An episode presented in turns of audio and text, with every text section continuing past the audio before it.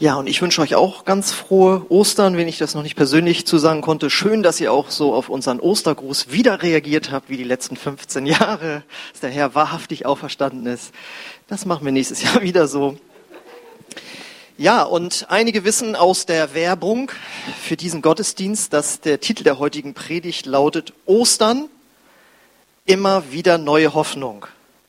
Das müsste die nächste Folie sein, genau. Und das passt doch ganz gut in diese Zeit, oder? Erst Corona, dann jetzt der Krieg in der Ukraine. Und es ist tatsächlich so, ich habe es nochmal nachgeguckt, als wir den Titel entworfen haben, war der Krieg in der Ukraine noch gar nicht ausgebrochen. Das heißt, da kamen wir noch so von Corona und das hat ja viele runtergezogen. Und jetzt dann auch noch das. Und der Titel passt einfach, dass wir immer wieder neue Hoffnung brauchen. Viele sind durch diese, sag ich mal, Weltkrisen verunsichert. Aber wir kennen auch die persönlichen Krisen, denke ich mal, unabhängig von dem, was in der großen Weltgeschichte passiert, die uns immer wieder irgendwie runterziehen können, wo wir auch immer wieder neue Hoffnung brauchen. Denn die Bibel sagt, wir leben in einer gefallenen Schöpfung. Das sind also nicht Dinge, die Gott sich für uns ausgedacht hat, sondern durch den sogenannten Sündenfall sind äh, ja all diese Dinge in die Welt gekommen, die wir nicht mögen: Entmutigung, Enttäuschung, Zerstörung von Hoffnung. Das ist das, worin wir leider leben müssen. Ja, wenn da Krankheit ist, Tod, Scheidung, Arbeitslosigkeit, Ablehnung, Schuld, was auch immer, und dann noch die ganzen eingebildeten Niederlagen im Kopf, ja, die Minderwertigkeit, die Selbstablehnung. Es gibt so viele Dinge im Leben, wo wir die Hoffnung verlieren können und auch viele Menschen in der Gesellschaft haben aufgrund von Weltkrisen, aber besonders auch durch persönliche Krisen Hoffnung einfach verloren. Und da finde ich, ist dieses ermutigende Wort von Gott, das wir jetzt als nächstes, das finden wir im äh, Neuen Testament, im ersten Brief vom Apostel Petrus, Kapitel 1, Verse 3 bis 4. Da sagt er nämlich, Gelobt sei der Gott und Vater unseres Herrn Jesus Christus, denn er hat uns in seiner großen Barmherzigkeit wiedergeboren. Jetzt haben wir eine lebendige Hoffnung, weil Jesus Christus von den Toten auferstanden ist. Denn Gott hat für seine Kinder ein unvergängliches Erbe, das rein und unversehrt für, äh, im Himmel für euch aufbewahrt wird. Wir haben hier jetzt eine interessante Verbindung, nämlich die Verbindung von Hoffnung, die wir alle brauchen, und der Auferstehung von Jesus. Wir können Hoffnung haben, wie wir jetzt im nächsten, auf der nächsten Folie nochmal sehen, ähm, weil Jesus von den Toten auferstanden ist. Da ist diese Connection. Und ich kann das ganz persönlich aus meinem Leben äh, bestätigen. Äh, ich weiß noch, wie ich als Jugendlicher, ich komme aus Husum an der Nordsee, die graue Stadt am Meer, und da ist der Himmel auch gefühlt immer grau. Und äh, nach der Schule habe ich mich da in so einen Sessel gesetzt, nachdem ich vorher California Clan geguckt hatte. Und dann, dann guckte ich so in diesen grauen Himmel und habe immer so gedacht, Mann, irgendwann bist du mal tot und dann gibt's dich nicht mehr. Dann gibt's das Leben nicht mehr. Und das fand ich einen echt unangenehmen, unangenehmen Gedanken. Und ich meine, da war ich noch jung. Das Leben liegt noch vor einem. Ja, äh, ich weiß gar nicht, was das heute bei mir ausgelöst hätte. Aber ich kann bezeugen, seit ich Christ bin, seit ich an Jesus Christus glaube, ist das weg. Äh, ich kann nicht sagen, wenn ich wüsste, morgen ist mein Leben zu Ende, dass ich dann heute mich freue. Wahrscheinlich nicht. Aber dieser Gedanke vor dieser ungewissen Zukunft, irgendwann bist du tot und dann bist du weg oder dann ist nichts mehr oder was, das ist weg. Das heißt, ich habe diese Hoffnung, die die Auferstehung von Jesus bringt, wirklich in meinem Herzen selbst erlebt. Und ähm, die Frage ist ja, wie kann man jetzt an diese Auferstehung von Jesus glauben, wenn man doch keine Fotos von dem leeren Grab gesehen hat. Vorher war er drin, nächstes Foto, jetzt war er weg. Selbst das würde man denn ja schon fast nicht mehr glauben. Ja. Äh, keine naturwissenschaftlichen Belege dafür, dass Jesus wirklich von den Toten auferstanden ist. Wie kann man das glauben? Naja, warum glauben wir denn, dass Julius Caesar gelebt hat? Weil er in den Asterix-Comics vorkommt? Wahrscheinlich nicht Ja, wer in der Oberstufe eines Gymnasiums war, wird wahrscheinlich, wenn er Latein hatte, musste er mal der Gallische Krieg von Julius Caesar lesen. Also das steht ja außer Frage, dass der gelebt hat und man glaubt auch das, was da drin steht, dass er das wohl geschrieben hat. Fakt ist nur, dass die Berichte über das, was Jesus gesagt und gelebt hat und über seine Auferstehung viel besser von historischen antiken Dokumenten belegt ist, als das, was Julius Caesar jemals gesagt hat. Und es gibt auch außerbiblische äh, Zeitzeugen, die bezeugen, dass es da ein Jesus Christus gelebt hat. Der Unterschied zwischen Jesus und Julius Caesar ist nur, Julius Caesar erhebt nicht den Anspruch, dass er jetzt noch leben würde und dass man jetzt mit ihm Kontakt haben kann und dass er sogar dich und mich bei sich haben möchte. Das, diesen Anspruch erhebt Julius Caesar nicht. Deswegen guckt man bei Jesus tausendmal genauer hin aber es ist auch tausendmal besser belegt. Und in diesem gut belegten Neuen Testament steht eben, dass 500 Zeugen gesehen haben, dass er nach dem Tod wieder auferstanden ist, dass er gelebt hat. Also wenn ich jetzt behaupten würde, dass ich hier letzte Woche Olaf Scholz beim äh, Platzhirsch beim Einkaufen gesehen habe, das würde mir wohl keiner glauben. Wenn aber 500 Leute in Lienthal behaupten würden, sie haben ihn da in der Innenstadt gesehen, das würde jeder Richter glauben. Ja? Und so ist es ja keine Einzelbehauptung gewesen, dass Jesus auferstanden ist, sondern es sind eben 500 Zeugen, die das äh, belegt haben. Und ohne die Auferstehung von Jesus wäre die christliche Kirche nicht entstanden. Denn das war das, was alle zusammengehalten hat.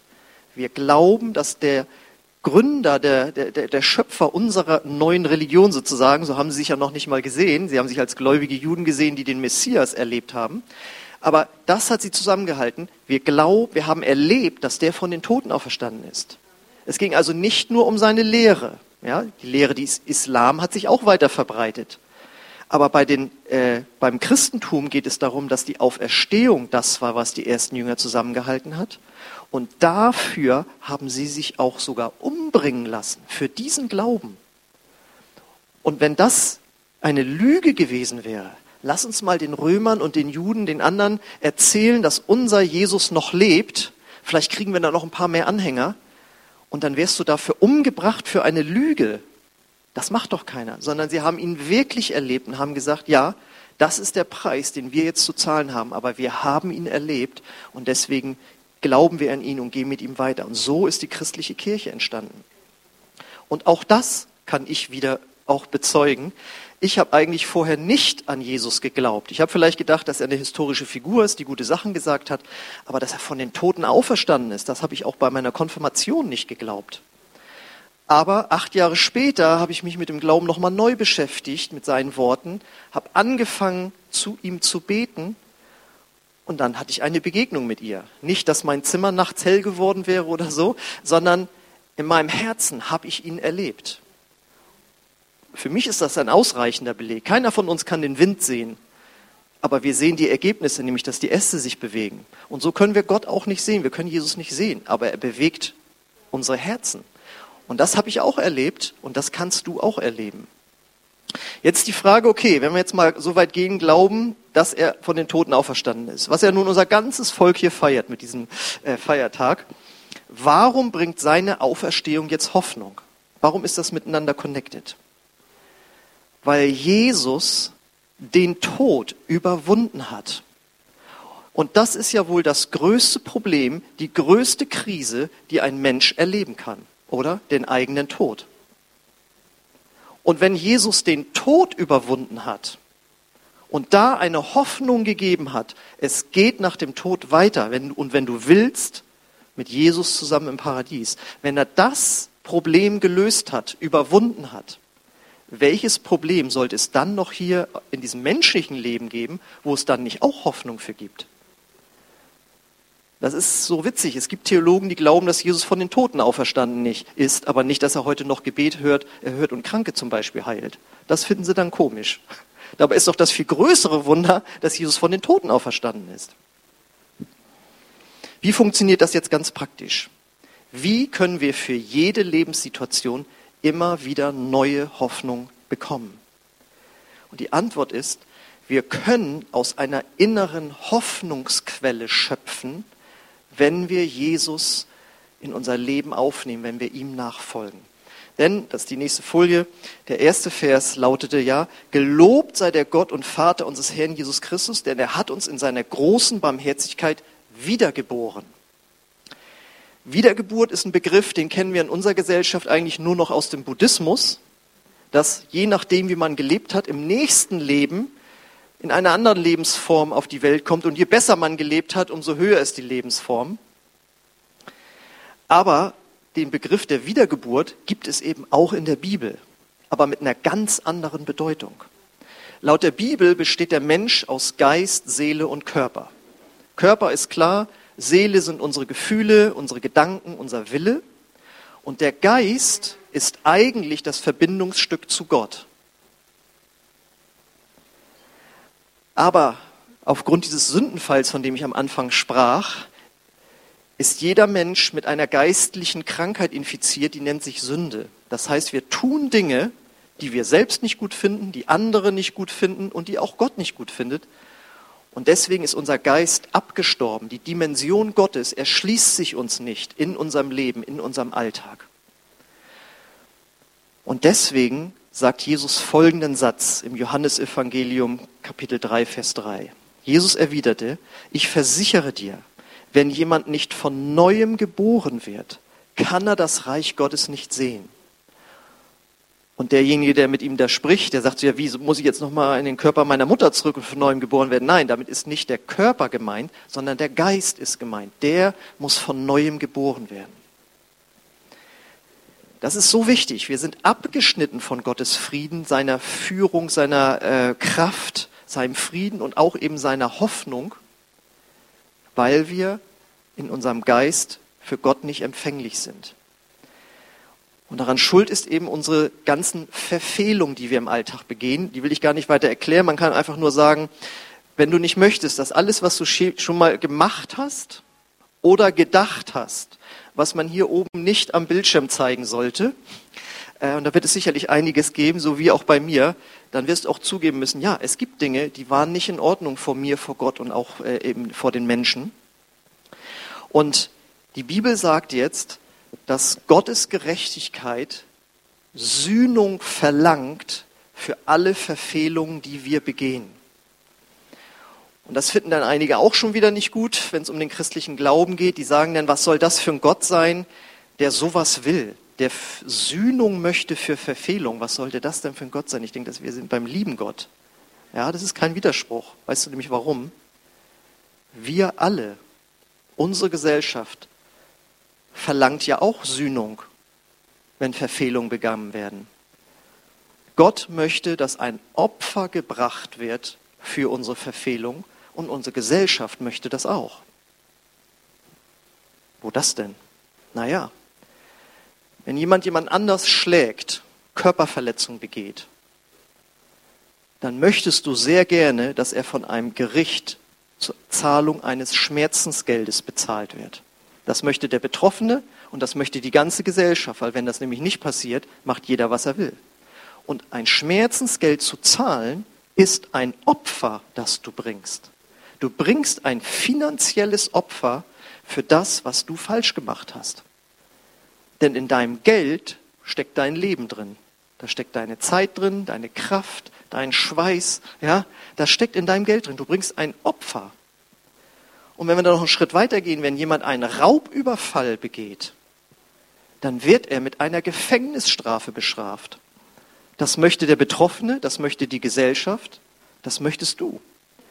Und du musst dann ein Opfer bringen als der Betroffene, nämlich indem du deine Zeit nicht mehr in Freiheit leben kannst, sondern gefangen bist in einer Gefängniszelle. Du bringst ein Lebensopfer.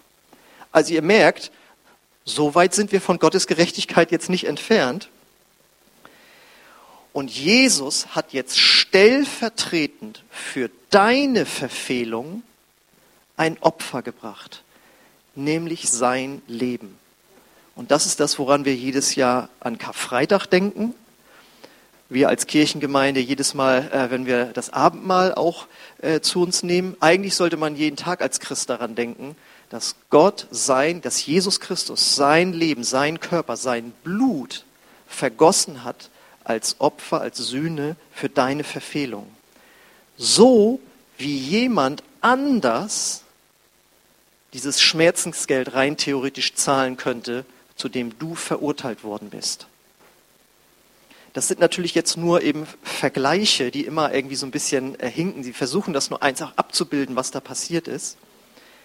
Jesus hat sein Blut vergossen, damit wir nicht unser Blut vergießen müssen und nicht mehr, dass wir dann von Gott getrennt sind, wenn das nicht geschieht.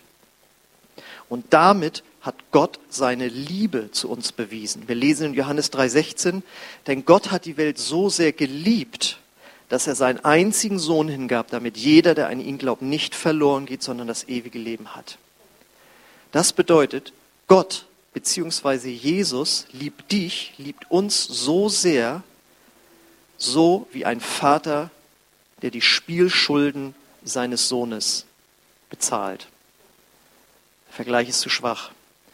Er ist so wie ein Bruder, der sich verprügeln lässt für seine Schwester, damit sie vielleicht nicht vergewaltigt wird, der sich schützend zwischen sie stellt und die Peiniger und dann verprügelt wird.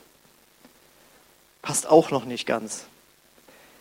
Jesus liebt dich so sehr wie ein Mensch, der sich für seinen Feind, äh, für seinen Freund umbringen lässt. Obwohl es auch passt. Die Bibel sagt, Gott hat uns schon geliebt, als wir noch seine Feinde waren. Das ist eigentlich noch der bessere Vergleich, aber der fällt uns so schwer. Bleiben wir mal bei dem Vergleich. Gott und Jesus haben so gehandelt, wie jemand, der sein Leben hingibt für seinen Freund, damit der nicht stirbt. Das ist die Liebe, die dahinter steckt, wenn wir so einen Vers lesen. So ist Gottes Liebe für dich. Und wenn du das glaubst und für dich persönlich annimmst, dann wirst du von neuem geboren Dein Geist wird zu neuem Leben erweckt, weil du anerkannt hast, dass du von Gott getrennt bist. Und dann kommt Gottes Hoffnung in dich hinein. Dann hast du diese ewige Hoffnungsquelle in deinem Herzen drin. Und du kannst jetzt dann, wenn du von neuem geboren bist, ihm alle deine Sorgen übergeben. Und er sagt, er wird sich drum kümmern. Du kannst ihn um Weisheit bitten, für die schlimme Situation, in der du jetzt stehst. Und er sagt, er verspricht dir, er will dir diese Weisheit geben. Du kannst ihm die Krankheit geben, die dich belastet. Und die Bibel sagt, Gott will uns heilen.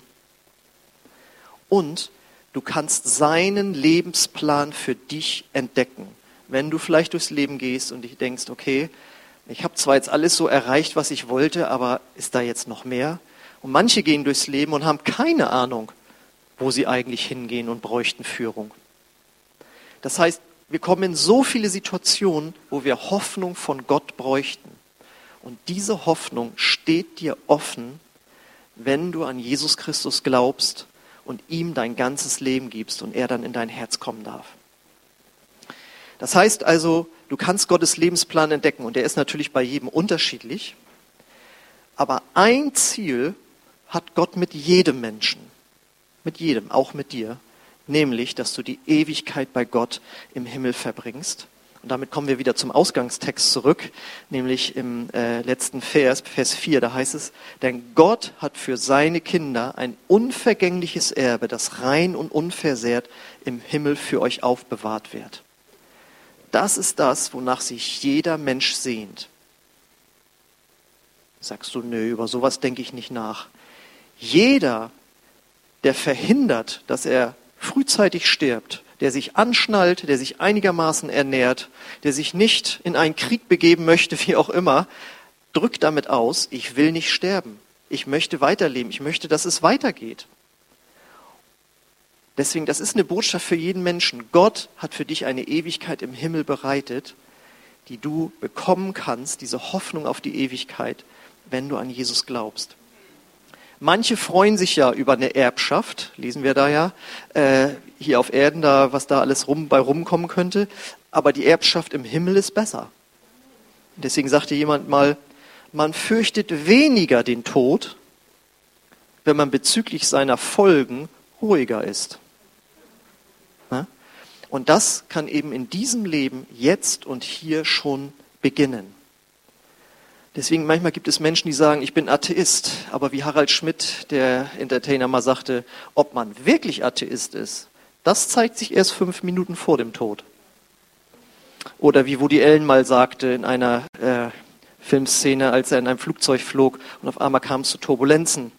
Und er sagte, natürlich habe ich Angst, schließlich bin ich Atheist. Ja? Wir schieben doch diesen Gedanken vor dem eigenen Tod so vor uns her. Aber Gott lädt dich ein, wenn du diese Hoffnung auf die Ewigkeit noch nicht hast und diese immer wieder neue Hoffnung auch für den Alltag, zu ihm zu kommen, dir die Lasten abnehmen zu lassen. Und das Schöne ist, du bist nur ein Gebet von ihm entfernt. Jeder Mensch kann diesen Schritt gehen, wenn er ernst gemeint ist und von ganzem Herzen kommt. Nur zu sagen, ja, ich glaube auch an Jesus, so wie ich glaube, dass es Julius Caesar gab, das ist zu wenig. Du musst an Jesus glauben, so wie du glaubst, dass es Olaf Scholz gibt. Mit dem kannst du nämlich theoretisch in Kontakt treten. Ja, mit Julius Caesar kannst du nur die Bücher lesen, aber rein theoretisch könntest du mit Olaf Scholz einen Kaffee trinken und er erzählt dir von seinen Problemen und davon hat er zurzeit viele. Und du könntest von sein, deinem Problem erzählen. Das wäre dann eine echte Verbindung. Und so bedeutet es, an Gott, an Jesus zu glauben. Nicht zu glauben, dass es ihn mal gab und vielleicht irgendwo spooky irgendwo im Himmel, sondern dass du jetzt mit ihm reden kannst. Und die Bibel sagt sogar, wo zwei oder drei in meinem Namen versammelt sind, da bin ich mitten unter ihnen. Das heißt, Jesus ist jetzt heute Morgen hier durch seinen Heiligen Geist, der ja zu Pfingsten ausgegossen wurde, das nächste große Fest. Und ähm, wenn du also ein Leben führen möchtest, das voller Hoffnung ist, dann komm zu Jesus. Und ich kann sehr gut verstehen, wenn du das jetzt hier heute gehört hast und sagst, das finde ich nicht schlecht, würde ich gut finden, wenn das stimmt.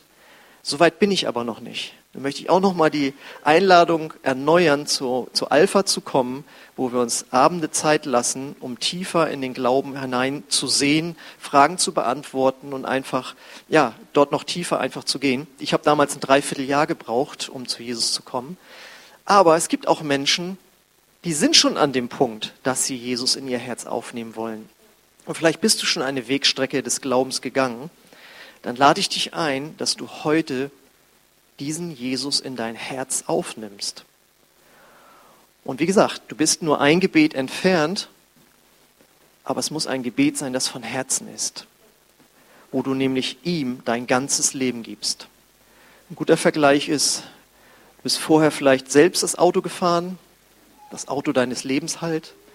Und jetzt sagst du, okay, ich habe das verstanden, ich halte an, ich steige aus, setze mich auf den Beifahrersitz und lass Jesus auf den Fahrersitz meines Lebensautos fahren. Das bedeutet, sich zu Jesus zu bekehren.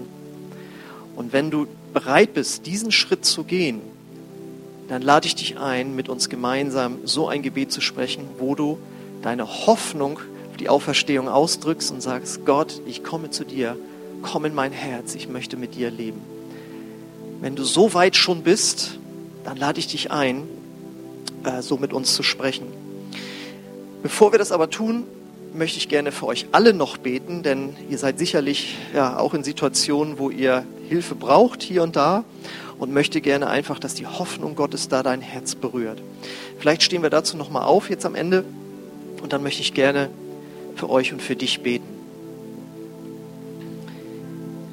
Vater im Himmel, ich danke dir so sehr dafür, dass wir nicht ohne Hoffnung in dieser Welt sein müssen, sondern du hast Jesus gesandt zur Vergebung unserer Schuld, zur Heilung unserer Krankheiten und dass wir jetzt Hoffnung haben können auf den Himmel. Und ich bete jetzt für jeden, der hier ist, der in einer Situation ist, wo er sagt oder sie sagt, ich, da, da ist Hoffnungslosigkeit, ich weiß einfach nicht, wie es weitergehen soll, dass du jetzt deine Hoffnung in das Herz hineinsprichst. Komm, Heiliger Geist, und berühre du jetzt die Herzen dort, wo Hoffnung notwendig ist. Danke, Heiliger Geist, für deine Gegenwart. Danke für deine Kraft, die da ist. Danke, dass du selbst dich zeigst, Jesus, durch deine Gegenwart. Komm, Heiliger Geist, und zeig du jedem, wo er oder sie steht mit Gott und was der nächste Schritt ist. Ich bete auch um Weisheit dort, wo sie notwendig ist, einfach die richtigen Dinge zu tun. und dort loszulassen, wo nur Gott wirken kann. Danke, dass du uns das zeigst. Ja, und ich lade euch ein, eure Augen zu schließen und möchte jetzt einfach fragen, ob heute Morgen jemand hier ist, der diesen Schritt auf Gott, auf Jesus zugehen möchte und Vergebung seiner Schuld haben möchte und diese Hoffnung auf die Ewigkeit ins Herz bekommen möchte. Wenn das für dich der Fall ist, wenn du weißt, ja, ich möchte diesen Schritt gehen, ich möchte nicht länger warten, dann lade ich dich ein, dass du einfach mir und Gott einfach kurz ein Zeichen gibst, indem du einfach kurz deine Hand hebst und sagst, ja, hier bin ich. Weil ich möchte dich einfach zu einem Glaubensschritt herausfordern, bevor wir dieses Gebet zusammen beten. Ist heute Morgen jemand hier, der Jesus so in sein Leben aufnehmen möchte? Dann heb einfach mal kurz deine Hand, dass ich und Gott das sehen können und dann beten wir gemeinsam, dass er in dein Herz hineinkommt. Wer ist heute Morgen hier, der diesen Schritt gehen möchte? Jetzt beten, lieber Vater dass du die Herzen berührst, wo noch Unentschlossenheit ist. Und ich lade dich ein, jetzt einfach mit uns zu beten. Jesus, ich komme jetzt zu dir. Und ich glaube, dass du von den Toten auferstanden bist. Nachdem du auch für meine Schuld gestorben bist. Jesus, vergib mir meine Schuld und komm du in mein Herz. Ich mache dich zum Herrn meines Lebens und will dir nachfolgen. Amen. Amen. Wenn du dieses Gebet, so ein Gebet zum ersten Mal gebetet hast, dann lade ich dich ein, nach dem Gottesdienst hier zu uns, zu mir nach vorne zu kommen. Wenn du es zu Hause mitgebetet hast, auch später vielleicht, dann melde dich einfach gerne bei uns und wir möchten dir einfach nächste Schritte im Glauben zeigen. Und wir möchten jetzt einfach nochmal die Hoffnung, die Jesus uns geschenkt hat, in einem Lied feiern sozusagen. Ich lade euch ein, alle lauthals mitzusingen und mitzutanzen. Dieses Gefühl